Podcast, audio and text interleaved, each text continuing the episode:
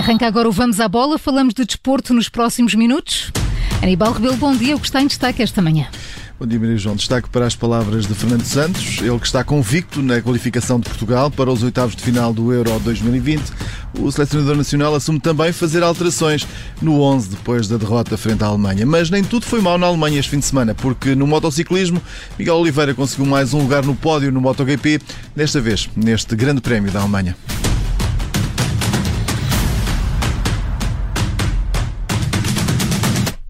E é o Vamos à Bola da Rádio Observador e vamos ao Euro.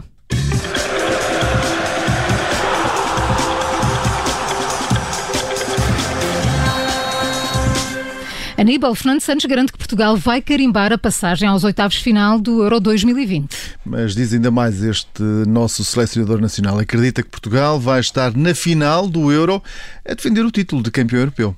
A minha convicção é que Portugal pode ir à final e pode vencer, obviamente. É a minha convicção e o meu desejo. Agora, para isso, obviamente, temos que ser fortes, temos que ser capazes, temos que passar os adversários. Mais importante, e que eu acredito que vamos conseguir, não tenho dúvidas em relação a isso, é que é garantir o apuramento. Garantir a passagem, depois a seguir é jogo a jogo e, e portanto, eu acredito que tudo pode acontecer. Sim. Fernando Santos, que ainda diz que se a final for um Portugal-Alemanha, a seleção portuguesa vence. Mas para isso vai ter de fazer um bom resultado frente à França. Para esse jogo, Fernando Santos deverá fazer mudanças no 11 inicial, na equipa. Ora, admite para o encontro da última jornada deste Grupo F com a França, um encontro que está marcado para a próxima quarta-feira. Depois de, de dois jogos eh, muito intensos, um e outro muito intensos, basta olhar para o número de quilómetros que os jogadores correram e é normal que, que, possa acontecer ter que refrescar a equipa aqui ou lá, pontualmente. Mas isso não é.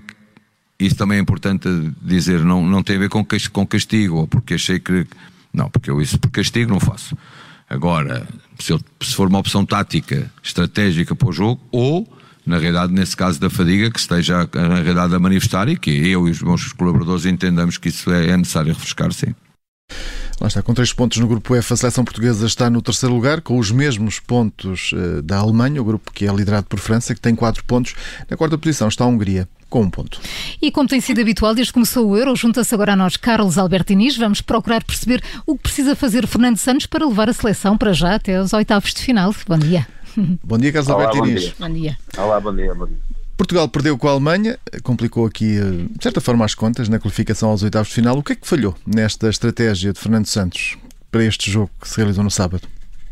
penso que falharam algumas coisas, eh, nomeadamente a agressividade eh, defensiva, depois o bloco sempre demasiado baixo, a preocupação excessiva só de, no corredor central e, claro que Gazas e Kimmich tiveram muita liberdade e isso levou a que Portugal uh, tivesse sofrido tantos gols quase tirados, digamos, a papel químico. Uh, foi um pouco tudo isso.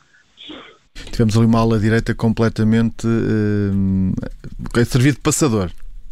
Sim, um pouco, mas uh, penso que uh, o Semedo não foi de todo o, o grande culpado, porque uh, o Gaza apareceu sempre muito, muito só, uh, na lateral e a preocupação do Semedo, por indicação naturalmente da equipa técnica nacional, uh, defendeu sempre muito dentro. Uh, para, para o Semedo defender sempre muito dentro, o Gazas tinha que ter acompanhamento quase individual para não ter tido aquela liberdade e, e, o Bernardo não conseguiu e nunca teve também muita ajuda. Por isso, digamos que uh, o problema terá que ser, uh, e as culpas têm que ser divididas por mais gente e não só pelos laterais, porque uh, fundamentalmente quem deu mais nas vistas nesse particular foi o Semedo. Ora, agora um, temos este jogo com a França, é o último nesta fase de grupos. Fernando Santos já o disse, disse-o ontem, vai fazer alterações. Onde é que ele deve mexer? Acredito que não vai fazer muitas alterações. Mas no meio campo é fundamental. Não me parece que Danilo e William tenham que continuar a jogar, os dois. Uh, precisamos de um, jogadores que tenham capacidade para uh, ter bola, para um, ter outro, outro perfil de jogo, ou seja, alguém que também seja rompedor. E o Renato, claramente, é um jogador que me parece importante, inclusive, um, talvez até a entrada do Motinho. Por isso, um meio campo completamente refrescado parece-me importante. Um, não me parece também que o Fernando Santos vá mexer no quarteto defensivo. por isso, penso que alguém vai entrar para a frente. Vamos ver se o João Félix já está em condições ou não ou a entrada do Rafa de, de princípio, eventualmente. Ora, e deste fim de semana destacamos as contas já do Grupo A, estas que já estão fechadas, Itália e País de Gales já estão nos oitavos de final, a Suíça uh, está em terceiro, vai ficar aqui a aguardar pelas contas para saber se serão ou não uma das terceiras melhores classificadas para seguir em frente. Uh, são estes os principais destaques ou há mais? Uh, sim, esses são os destaques, mas pela negativa também temos alguns destaques. E pela positiva acrescentava a Itália, não é? fez o pleno e que claramente está, está nas oitavos de final. Uh, pela negativa, Portugal, a Espanha, que continua sem vencer, uh, e a Turquia, que havia alguma expectativa e que uh, falhou nos três jogos. Muito bem, Carlos Alberto Inês, encontro marcado para hum, amanhã, para a antevisão também deste jogo uh, com Portugal. Amanhã é terça-feira, o jogo é na quarta e vamos analisar também os jogos de hoje uh, que uh, se vão realizar porque fecham dois grupos. Sim, hoje, hoje, os grupos B e C fecham os apuramentos para os oitavos de final. Rússia e Finlândia no grupo B e Ucrânia e Áustria no grupo C estão, nesta altura, em posição privilegiada para se juntarem nos oitavos de final a Bélgica e aos Países Baixos, as seleções que já estão apuradas. No grupo C, Áustria e Ucrânia jogam em Bucareste às 5 da tarde, um duelo direto pelo segundo lugar e pelo apuramento imediato para os oitavos, enquanto que os Países Baixos jogam com a Lanterna Vermelha, a Macedónia do Norte, em Amsterdão. A partir das 8 da noite, as contas podem ser mais difíceis nesta despedida do Grupo B, com a Bélgica já apurada, mas com a Rússia, eh, que defronta a Dinamarca e a Finlândia, frente aos belgas, a poderem fazer os mesmos seis pontos caso vençam. A Dinamarca é quarta classificada, sem qualquer ponto, não está matematicamente fora da corrida. A equipa está a precisar de vencer a Rússia e de uma conjugação de golos e também de resultados em que a Bélgica vença a Finlândia para poderem sonhar. O jogo entre a Rússia e a Dinamarca realiza-se em Copenhaga, enquanto o embate entre a Finlândia e a Bélgica está agendado para São Petersburgo, na Rússia.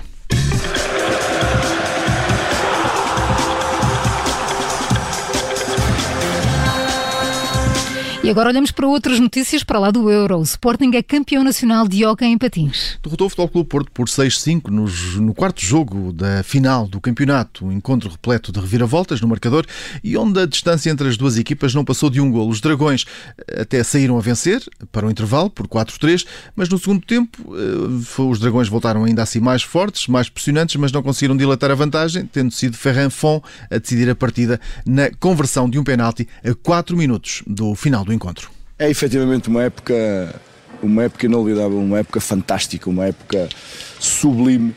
Uh, fizemos história dentro do clube uh, e fizemos história no hockey, no hockey português. Conquistar uh, o título de campeão europeu e, e, juntar o título de campeão nacional contra um adversário de enorme respeito e de enorme, de enorme valia, com duas vitórias fora, percebendo que entramos nesta, entramos nesta final a ter que claramente levar a decisão para, para o João Rocha e fazer aquilo que os meus jogadores fizeram.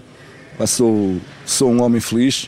Que as palavras de Paulo Freitas, o treinador do Sporting. Com este resultado, os Leões isolam-se no terceiro lugar do historial dos vencedores da prova, com nove títulos, mais um, que o Passo de Arcos, mas ainda distantes dos recordistas, Benfica e Futebol Clube Porto, os dois com 23 troféus conquistados. E Aníbal, se no futebol a Alemanha não foi positiva para Portugal, no motociclismo foi o contrário. Porque Miguel Oliveira conquistou o segundo lugar no Grande Prémio da Alemanha de MotoGP. Apenas o espanhol Marc Marques ficou à frente.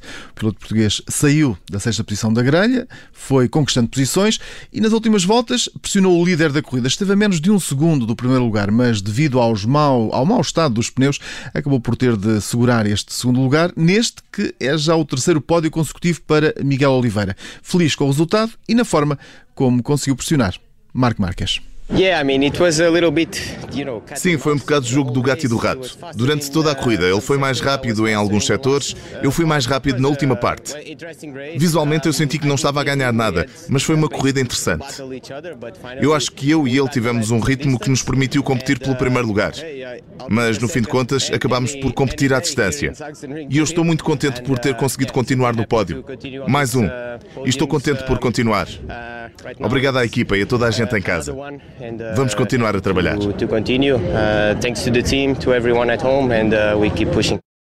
Miguel Oliveira aqui agora a somar 74 pontos no Mundial de Pilotos e mantém-se no sétimo lugar do campeonato, que continua a ser liderado por uh, Fábio Quartararo, piloto francês, uh, terceiro classificado nesta corrida no Grande Prémio da Alemanha. E deste fim de semana fica também a qualificação de mais dois atletas portugueses para os Jogos Olímpicos. Eles, os nadadores Tiago Campos e Angélica André, qualificaram-se na disciplina de águas abertas. O nadador Tiago Campos assegurou esse apuramento para os Jogos Olímpicos de Tóquio ao ser sexto na prova de qualificação, a prova que decorreu no Parque Urbano de Alberquel, em Setúbal.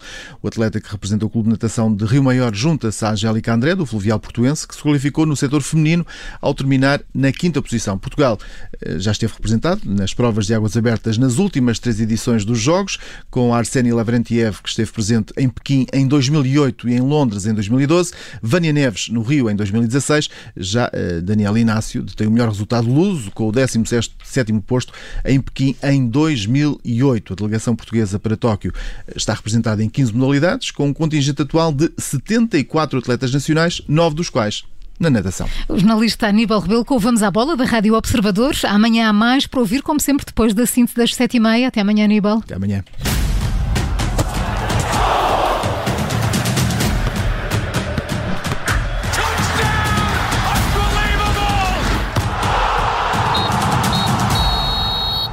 Rádio Observador. Obrigada por ter ouvido este podcast. Se gostou, pode subscrevê-lo, pode partilhá-lo e também pode ouvir a Rádio Observador online em 98.7 em Lisboa e em 98.4 no Porto.